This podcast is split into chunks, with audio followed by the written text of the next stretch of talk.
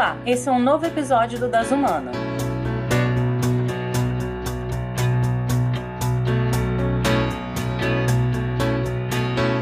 Desde pequeno, estamos acostumados a assistir a TV ou a filmes no cinema. Um trabalho que pode passar despercebido, mas é fundamental para contar as histórias, é o da montagem. E as possibilidades são numerosas, ainda mais com a imagem digital. Temos o corpo do dublê encaixado no do ator principal, ou um corte imperceptível em uma sequência mais longa. Para falar sobre análise de montagem, convidamos a Silvia Hayashi, Olá, Silvia, tudo bem? Oi, tudo bem, Juliana? Tudo bem, Leiberson? Obrigado. Imagina, nós que agradecemos e a gente vai começar então aqui colocando ao fundo na montagem uma música dos Anjos e a gente vai ler o seu Lattes agora. Tá bom.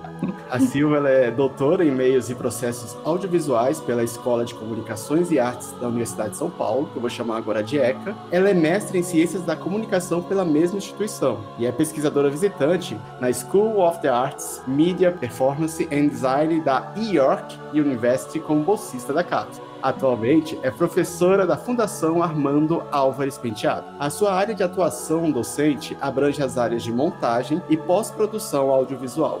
A Silvia foi professora temporária do curso superior do audiovisual da ECA, e ela trabalha como montadora de projetos audiovisuais. E aí, Silvia, acertei? Faltando alguma coisinha? Não, tudo certíssimo.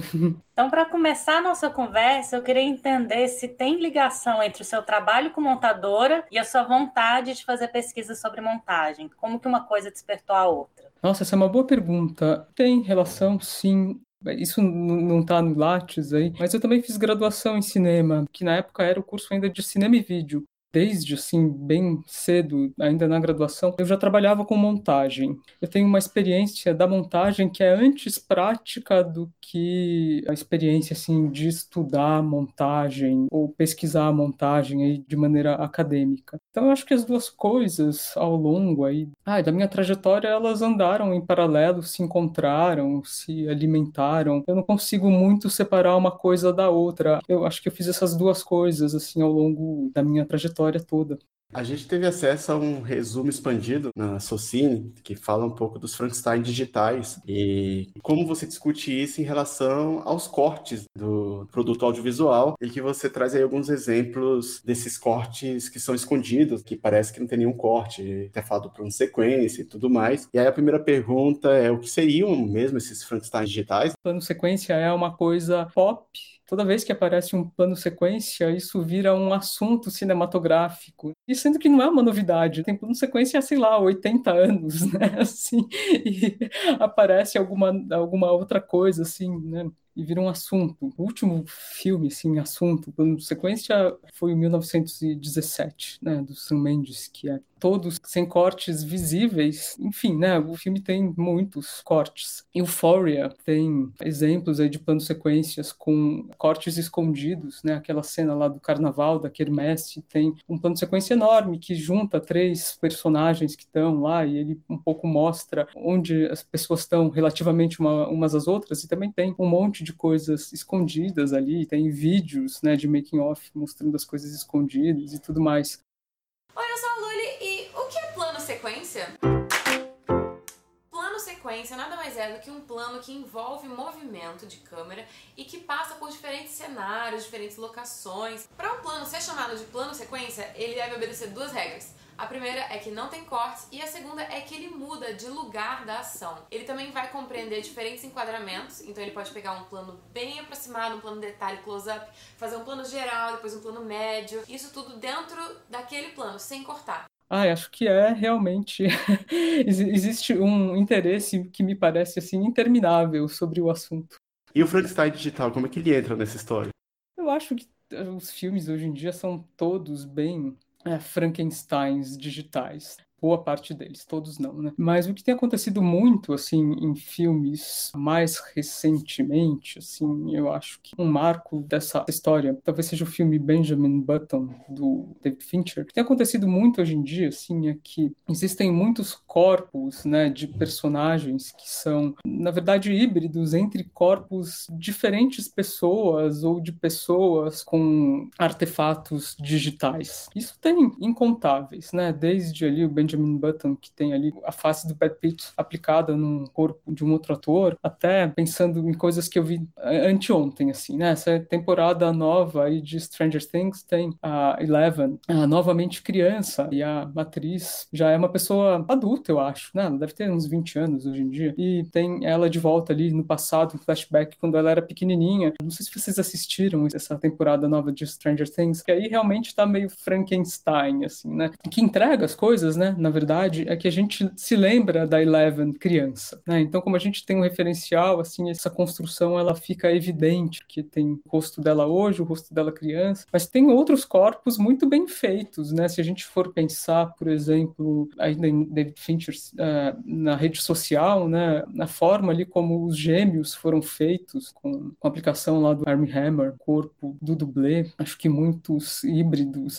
digitais, sei lá, superiores ao, ao Frankenstein, que era um corpo aí, acho que de costuras mais, mais evidentes. Quando a gente assiste esses corpos, esses Frankenstein digitais, a gente pensa muito nos efeitos especiais que foram para criar. Mas tem o papel da montagem. Eu queria que você explicitasse para a gente como que a montagem ajuda na criação desses corpos. Ela passa pelos efeitos especiais hoje em dia. Acho que houve um tempo assim em que uh, montar era uma coisa que acontecia ah, como eu posso dizer, temporalmente. Acho que isso é uma reflexão muito mais antiga do que se diz aí contemporaneamente, né? Mas acho que montar não é uma coisa que acontece só no tempo, né? Ela acontece também, acho que dentro do quadro. Se a gente for pensar aí em referências teóricas, né? O Eisenstein já falava em montagem interna nos seus textos, aí, mais pensando no estabelecimento, assim, de relações internas no quadro, né? E dessas relações com som, por exemplo. Ah, mas é difícil não dizer que os efeitos especiais são montagem. Eles podem não ser feitos uh, exatamente pela figura do montador dentro da divisão do trabalho profissional, mas colocar né, um corpo de alguém em outra pessoa, ou mesmo fazer, no caso dessa história de gêmeos, né, aquela composição mais simples que é filmado às vezes e usar o quadro direito com um, o quadro esquerdo com a outra pessoa e, e juntar isso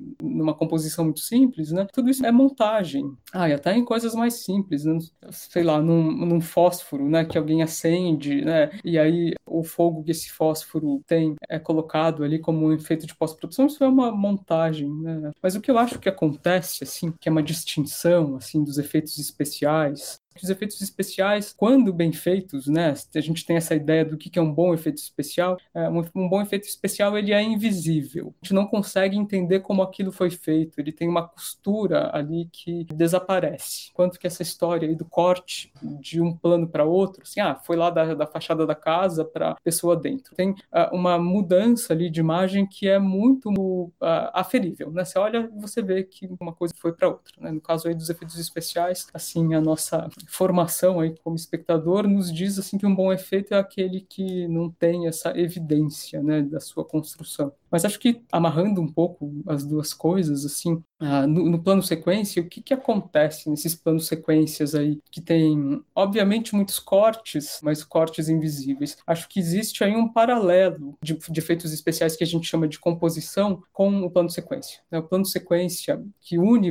diversos planos de maneira invisível, opera, acho que, numa lógica meio parecida dessa, da composição, nesse procedimento ali de tornar as emendas invisíveis. Acho que esse plano sequência sequência é sempre um corpo híbrido feito ali de diversos pedacinhos, né? Assim, mas tem ali as emendas escondidas pelo que os efeitos né, de pós-produção podem fazer aí. Você falando em montagem, e eu lembrei aqui do YouTube, nessa onda de vídeos longos de podcast, de debates sem roteiro e tal, uhum. se evidenciou o exercício contrário ao esconder, né? Porque agora não se edita, se monta um produto, né? Você se recorta e coloca cortes e não sei se você tem visto isso, porque assim, o programa tem duas horas. Aí eles mesmos falam, né? não, mas aqui vale um corte. Aí fala uma frase polêmica. Aí eu queria até que de forma um pouco mais didática, assim, trazer para quem estiver ouvindo a gente, explicar o processo de montagem mesmo. Você também traz alguns termos, até nos artigos seus, sobre fragmento. Então, se você pudesse dar essa, entre aspas, aulinha para a gente, para não ficar parecendo corte, vai ser sempre o recorte aí dos vídeos de podcast.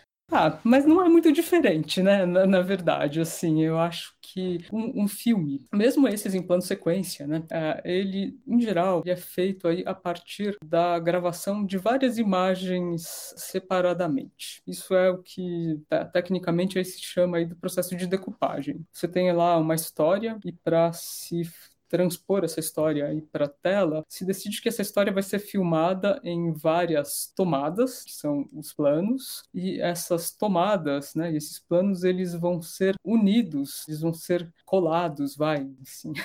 Agora essa na verdade é uma expressão figurada, né, hoje em dia. Esses planos eles vão ser unidos para resultar aí no filme que a gente vê é, na tela. Essa é uma explicação bem sucinta, assim, do que, que é o processo de montagem. Eu sou Bruno Albuquerque, fundador da SB Cinema uma cineasta independente. E o que, que é a montagem? A montagem é a justa posição de planos para se criar sentido. Então eu mostro uma coisa, mostro outra, e a junção desses planos feitas na montagem elas geram um sentido para aquilo que eu estou mostrando. Mas como foi que a montagem surgiu, né? O Edwin S. Porter, né, ele fez um experimento em 1903 com o Life of an American Fireman e The Great Train Robbery, ou A Vida de um Bombeiro Americano e o Grande Assalto ao Trem, que esse segundo é o seu filme mais famoso, mas o outro, o, o Life of an American Fireman, também é muito importante. E eles são bem conhecidos justamente por a gente ver fragmentos, eles filmaram momentos específicos e aí na montagem eles fizeram uma justa posição desses planos e criaram um sentido para aquilo. Então aquilo que a gente está vendo ali, a gente vê a cena número 1, um, a gente vê a cena número 2 que se passa em outro ambiente, em outro ângulo e a gente cria um sentido.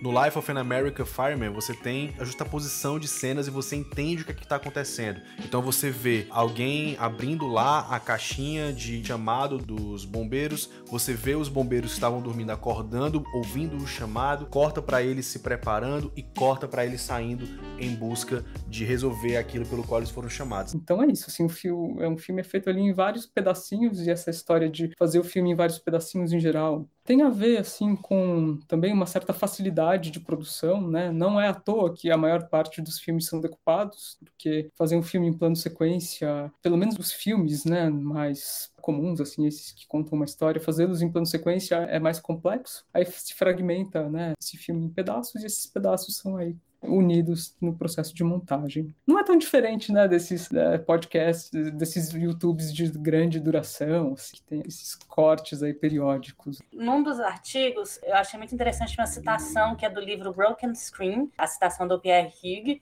que ele uhum. fala o seguinte: Recentemente, eu tenho sentido que todo filme e outra estrutura narrativa têm se tornado eficientes demais. Não há tempo para se distrair. Você sabe o que eu quero dizer? Aí eu queria perguntar se você concorda com essa análise e como que a gente pode pegar essa sensação expressa nessa frase com a ideia de linearidade. Essa história da linearidade, né, é um tema que sempre recai assim na, nessas conversas sobre montagem, é, sobre o que é linear, não linear. Acho que tem um lado assim do filme que o filme é, é linear, toca ali em tempo real e tem ali, sei lá, uma banda só. Não sei, um pouco diferente de um livro, sabe, que você pode ficar lá pegando ali as coisas um pouco ao bel prazer. Acho que essa história assim, né, do quão linear ou quão mais ou menos linear é a experiência do espectador tem um pouco a ver também com as transformações é, tecnológicas da experiência do espectador. Né? Então, acho que a experiência dentro da sala de cinema, ela é super linear, né? Você entra lá, vê o filme do começo ao final, acho que se tem um tipo de não linearidade possível nisso, é entrar no meio da sessão, ver o filme da metade para o fim e depois ver o começo, né? Mas é um tipo de não linearidade bem pouco não linear. Eu acho que com o surgimento aí de outras tecnologias para fruição cinematográfica ou audiovisual, isso tem mudado um pouco. Desde, sei lá, desde o videocassete até DVD, player, agora passando por streaming. Acho que a gente pode o espectador tem mais poder sobre o processo de exibição. Você pode ah, fazer uma exibição muito maluca, né? Você pode ficar pulando, né, o vídeo que você está assistindo como você quiser, assim. Não existe mais essa camisa de força da linearidade como ela existia, assim, quando a exibição era exclusivamente na sala de cinema. Né? Mas acho, acho que ele não está falando tanto dos suportes de exibição e da forma como a gente pode manipular esses suportes de exibição, e mais um pouco de como os filmes são é, narrados e tudo mais. A experiência, assim, em geral, ela é super linear e ela fica aí pegando a nossa atenção pela linearidade. Nossa, essa, é lógico que isso é só uma opinião minha, né? Assim,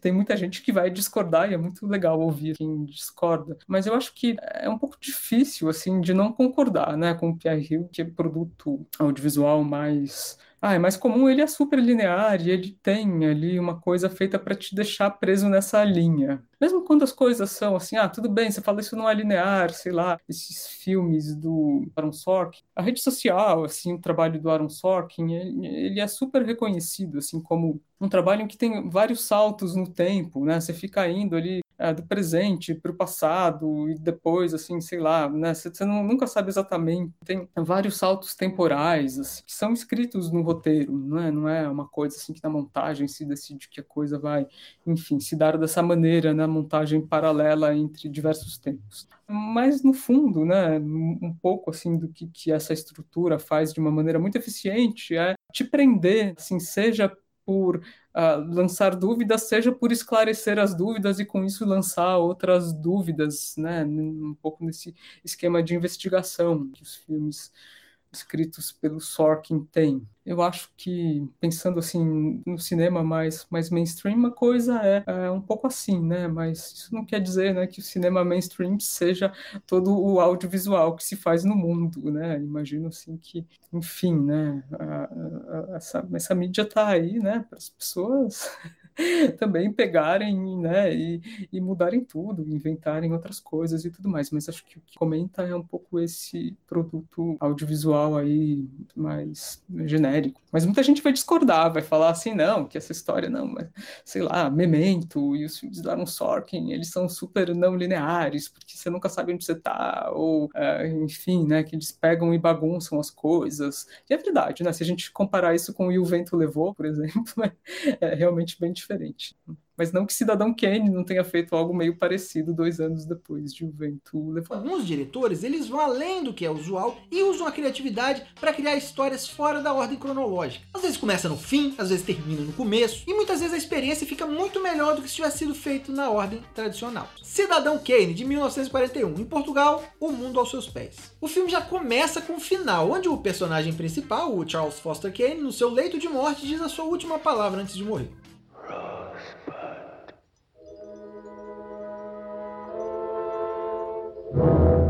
Através de flashbacks, o filme conta a história da ascensão do Charles, que era um mito da imprensa americana. Ele vai de garoto pobre no interior a magnata de um império do jornalismo e da publicidade mundial. E a história é contada por meio da investigação de um jornalista que quer descobrir o significado do que ele disse antes de morrer. O filme foi sucesso de crítica na época, mas não de bilheteria. Ficou esquecido um tempo, mas depois ressurgiu e muitos críticos o consideram o melhor filme já feito. É, eu queria saber a sua opinião, a sua visão mais acadêmica até sobre como inovar dentro desse cenário. Você falou do videocassete, você falou de algumas experiências, mas hoje a gente tem uma experiência mais multiplataforma. Eu estou aqui conversando com você no Meet. Sim e eu posso fixar a sua imagem, fixar a da Ju, mudar a formatação, isso tudo em tempo real. Eu queria entender como é que funciona isso no processo de montagem, por onde ir, né? Assim, eu sei que não tem uma regra só, ah, eu acho que hoje, se eu for pensar do ponto de vista do espectador, a nossa fruição, produto audiovisual, ela é super fragmentária, ela é super multitela. A gente assiste as coisas, para, volta,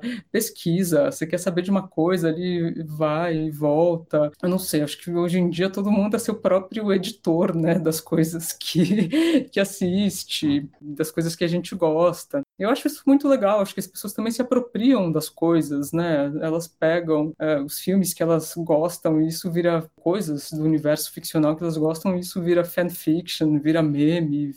Já, já existe uma edição em tempo real que talvez não seja feita pelos produtores primários, vai, sei lá se essa palavra existe, né? Não é, não são os estúdios que fazem isso, nem a Globo, nem quem produz conteúdo de um jeito mais profissional, mas quando isso cai assim no mundo, né, o, o mundo edita, reedita é, é, muito, muito rápido. Eu uma vez vi o Brian Eno falando uma coisa muito legal a respeito dessa história das mídias, que é, que é a seguinte, assim, ele, ele falava da história da fotografia, né, então falava que a fotografia até a história aí das câmeras digitais aparecerem, era uma experiência que acontecia né, meio que no passado, né? Então você pegava a sua câmera, né, você fotografava lá, esperava fotografar as 12, 24, 36 poses, isso podia levar meses, né? Aí você pegava, uh, revelava, uh, ampliar, fazia a cópia positiva e via a fotografia. Ou seja, né, pegar e olhar a fotografia era uma coisa, era meio que um olhar para o passado, né, assim. Hoje isso mudou totalmente, né? Você fotografa, você vê o que você está fotografando imediatamente, né? Você apaga, você fotografa outro, você coloca efeitos, você compartilha com as pessoas, tudo isso meio que em tempo real, né? Eu acho que tem um caminho de edição que está indo por aí também, né? A gente pega, grava vídeo, edita, põe é, figurinhas, animações, efeitos, né? Já compartilha e isso cai é, no mundo, né? Muito rapidamente. E eu acho que é um pouco isso que, né, sobre que a gente já falou aqui, né? Pode ser que profissionalmente isso não aconteça, essa história da edição em tempo real, né? Mas quando a coisa cai no mundo, ela já vai sendo editada, né? Se a gente tem uma audiência que está fazendo essa edição em tempo real, porque a tecnologia permite, será que esses produtores primários conseguem aproveitar essas características também para inovar na hora de fazer a montagem? Ah, eu acho que sim, gente. Acho que os produtores eles estão super de olho assim em tudo que em tudo que acontece. Eu acho que tem assim uma absorção, né, da, enfim, de formatos de tela e um pouco dessa iconografia, assim, né, da, do que acontece nas redes sociais na, na, produção contemporânea. Só, só essa história, por exemplo, da tela vertical, volta e meia aparece tela vertical em, em coisas ficcionais, assim, né? Mensagens de texto, um pouco tem um lado desse jeito meio pop, né, de editar, né, que tem, assim, dentro desses editores de, de mídias sociais, ou esses editores mais de telefone, assim, que super aparece né, ah, na, na produção é, profissional também. A produção profissional está super antenada nessa, nesse diálogo né, com como as coisas acontecem assim no mundo.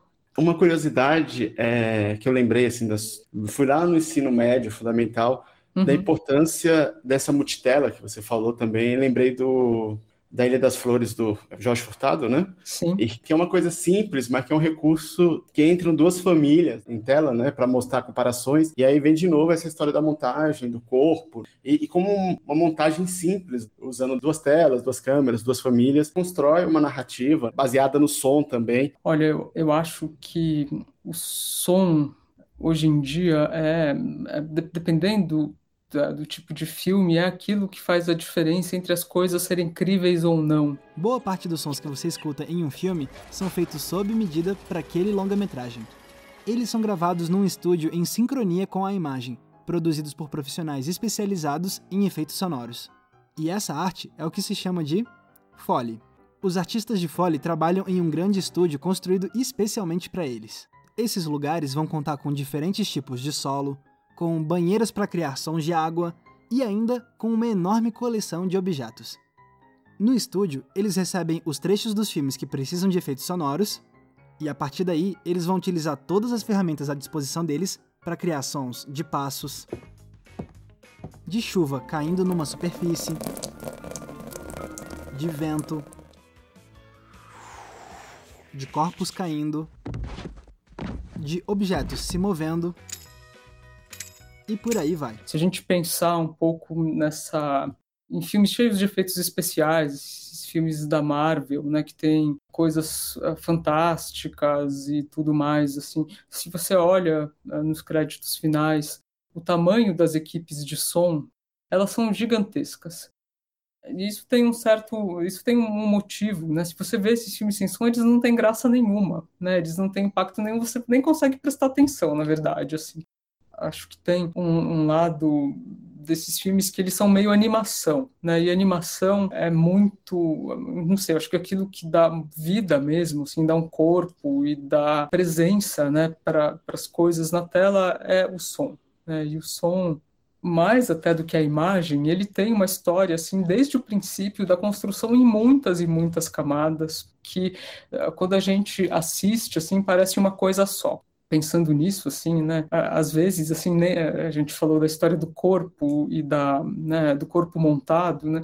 Talvez aí o primeiro corpo montado seja aquele dublado, né? Assim, a imagem de alguém, né? A, voz, né, de outra pessoa e um pouco o contexto sonoro onde essa pessoa se encontra é ali a, a junção, às vezes, assim, de, sei lá, milhares de, de fragmentos. Então, o som, assim, muito mais do que a imagem, ele é muito mais fragmentário e ele tem aí as costuras ainda mais invisíveis, né? Ele tem, acho que, uma complexidade, se a gente for pensar em complexidade aí, enquanto número de elementos, muito, muito maior do que a imagem né, na, na construção.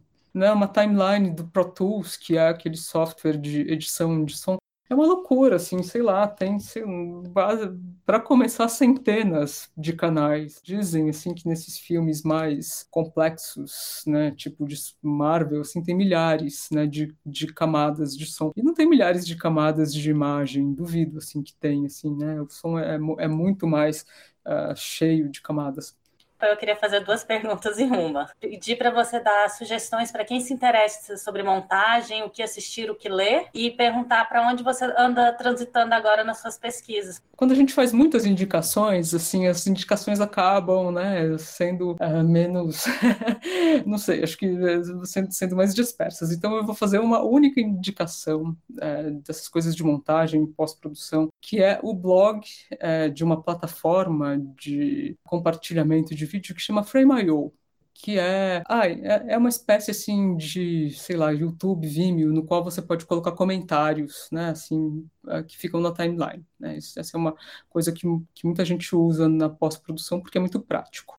E aí, dentro do Frame.io, tem um blog que tem muitos estudos de caso, tem guias de workflow. Eles conseguem fazer uma ponte muito legal entre as coisas super técnicas, assim, log, espaço de cor, é, LUT, blá blá blá, e, uh, e como que isso uh, acontece, né, ou foi aplicado em vários, em vários filmes uh, da indústria cinematográfica. Eu, eu acho super legal esse blog os meus interesses de pesquisa eles andam sempre assim em torno da montagem, mas eu acho que eu, eu ainda estou terminando de escrever esse artigo que eu, que eu apresentei é, na Socinia sobre plano sequência, mas eu tenho dois interesses de pesquisa assim que eu acho que serão os meus próximos, que são meio diferentes. Eu, eu ando um pouco intrigada com a presença do celuloide na produção uh, contemporânea né, de filmes. Tem muita coisa feita, sendo feita em, em celuloide, eu acho que esse é um assunto interessante.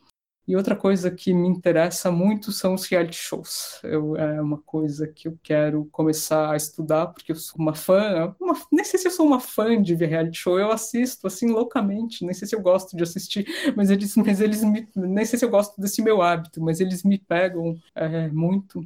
E, essa é uma coisa que eu queria estudar também agora, na sequência. Bom, então a gente agradece, se você quiser me dar uma última palavrinha. Ah, obrigada pelo convite, assim, eu, fiquei muito feliz de ver que vocês viram esse assunto, assim, dentro da Sucine. Eu acho ótimo ver, assim, que enfim, né, que, que a pesquisa, né, ela pode, ela tem interesse, olha só, eu achava que só eu me interessava por essas coisas, e é ótimo ver que outras pessoas se interessam, e é ótimo é, poder conversar sobre essas coisas, e eu acho que é muito legal ver também, assim, que uma conferência, né, e uma, uma sociedade de estudos de cinema também tem esse papel muito efetivo, assim, né, na, na difusão, né, de pesquisa. É muito legal ver isso, eu tenho achado muito, é muito bacana bacana. A gente fica contente de ter achado você ali e com certeza vai contribuir bastante, porque é uma temporada especial focada principalmente em novas mídias, formatos, para produtores culturais, pessoas que estão trabalhando com audiovisual ou estão entrando né, nesse mundo procurando novos caminhos ou refletir caminhos passados. Então a gente agradece novamente, Silvia, e encerra o episódio.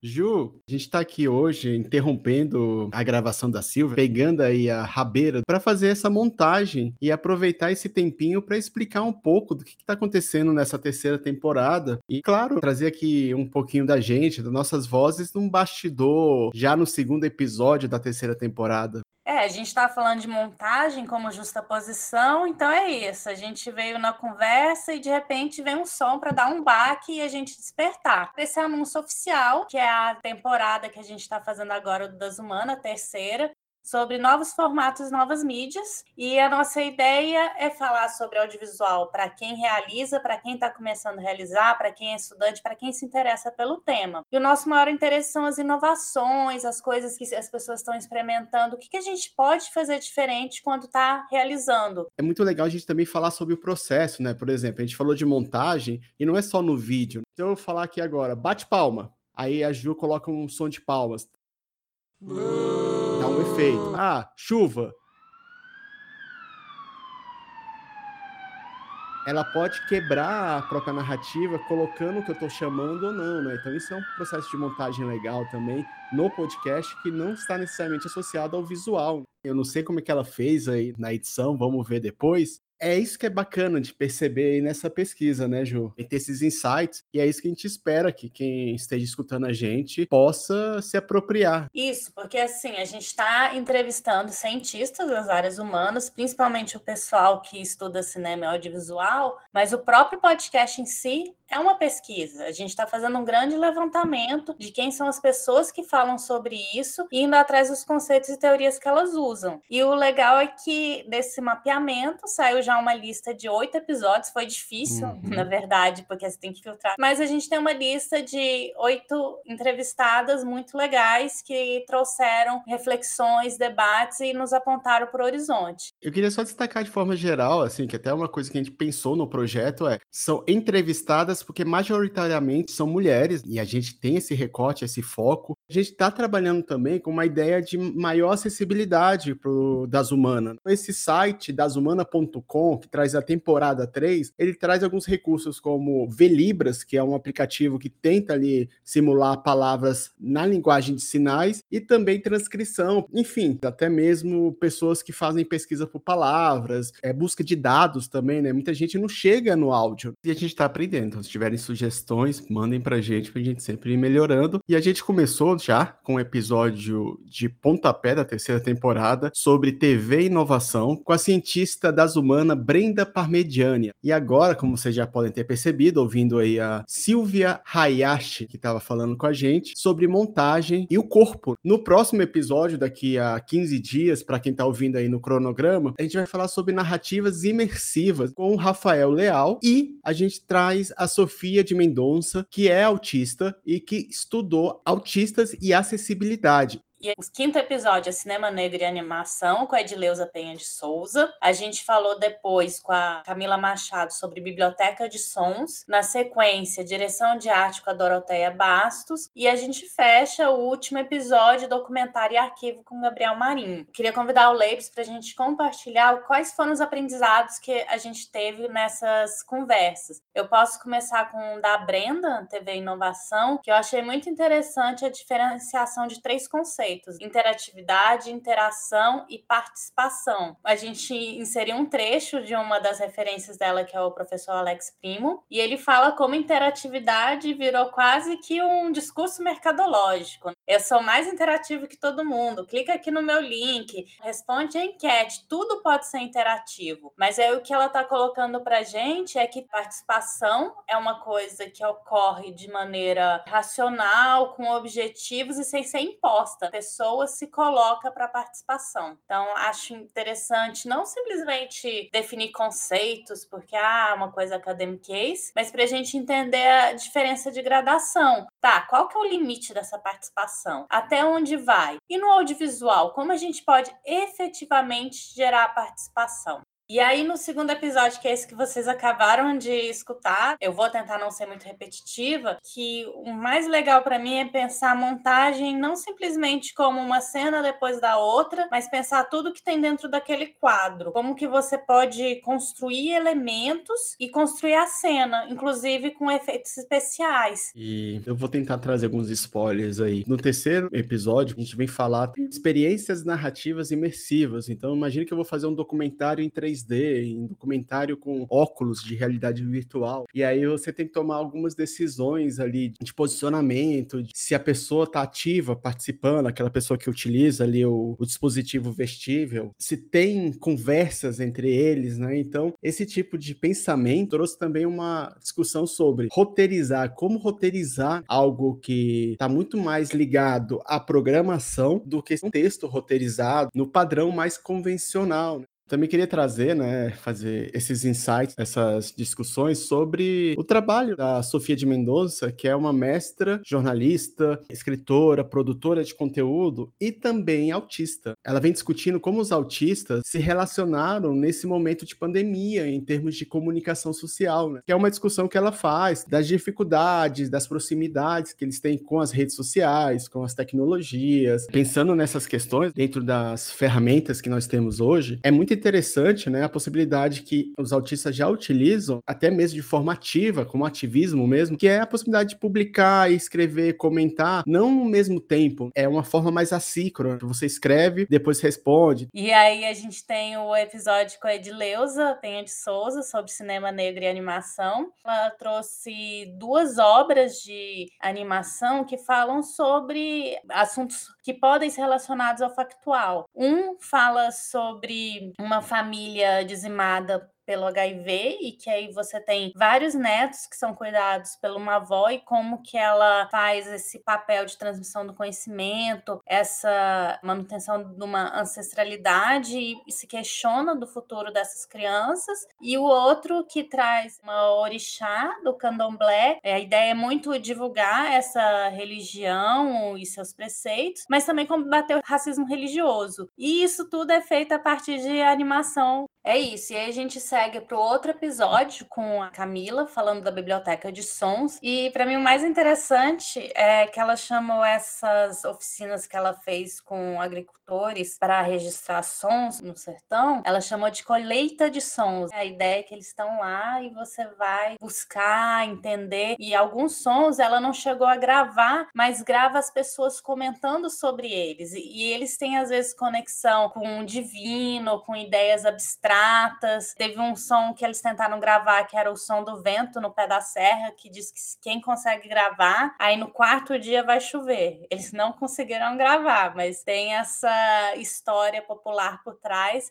que diz muito do território. Então a gente trabalhou com a Doroteia Bastos essa discussão. A gente tem aí um papel muito importante de um processo de direção que às vezes não é tão valorizado, que é a direção de arte, que não é simplesmente só cenografia ou figurino, é a própria ambientação visual de uma dramaturgia, por exemplo, o que aquela imagem, aquele objeto colocado em cena, aquela rachadura feita na parede, ela vai trazer de informação ou de contexto e vem também uma discussão que ela falou assim, em tempos digitais, né, de novas mídias, de tudo é muito digital e virtual, por que fazer alguns tipos de trabalho manuais, como por exemplo, fazer uma teia de aranha. Eu vi esses dias um vídeo no YouTube de um cara ensinando como fazer teia de aranha com cola para montar cenários e tudo mais. Por que fazer isso e não adicionar virtualmente? Porque tem uma proposta estética envolvida e ela traz essa discussão, da onde ela tirou essa resposta, é muito legal. A gente vem com o Gabriel Marinho no último episódio que fala sobre documentário e arquivo, né? a importância aí de documentar e contar histórias a partir de uma memória que tá aí, que poderia estar tá só na gaveta, que você resgata, que reconstrói. Exemplos como uma memória do Cine Jornal que passava antes do cinema aqui no Brasil, e esse material, sei lá, onde que ele está, né? Se você resgatar esse material, tem muita história do Brasil a ser contada, né? Muitas vertentes a serem trabalhadas só sobre um curtas que eram exibidos antes do filme, é, feitos com finalidade X da época. Né? Então isso pode ser reapropriado e utilizado para fazer um documentário, por exemplo. E como essa construção né, de arquivo também constrói imaginários. Né? E aí a Doroteia falava e dialoga muito com o que o Gabriel trabalha aí em questão de arquivo, o imaginário que a gente tem sobre os anos 80, sobre o que tipo de roupa a gente veste, como a gente comporta, que tipo de música a gente ouve, tudo isso por uma pesquisa X de um público segmentado, que era lá dos Estados Unidos, que fazia assim. E aí o trabalho de arquivo é isso, trazer um contexto maior. Para as nossas ouvintes e ouvintes, a gente tem oito episódios fresquinhos falando de novos formatos, novas mídias. Queremos a participação de vocês.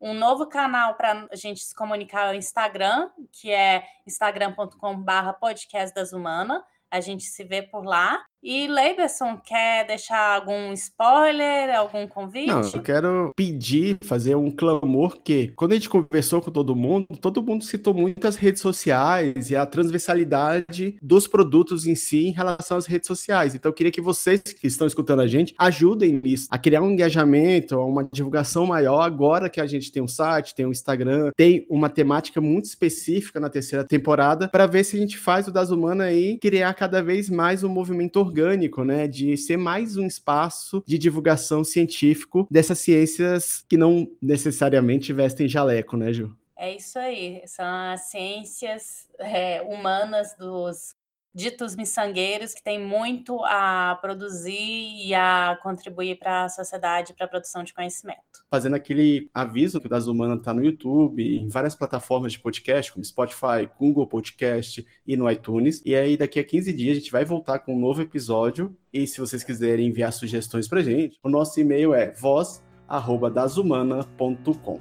Este projeto é realizado com recursos do Fundo de Apoio à Cultura do DF. E é isso, até a próxima! Das humanas, a ciência sem jaleco.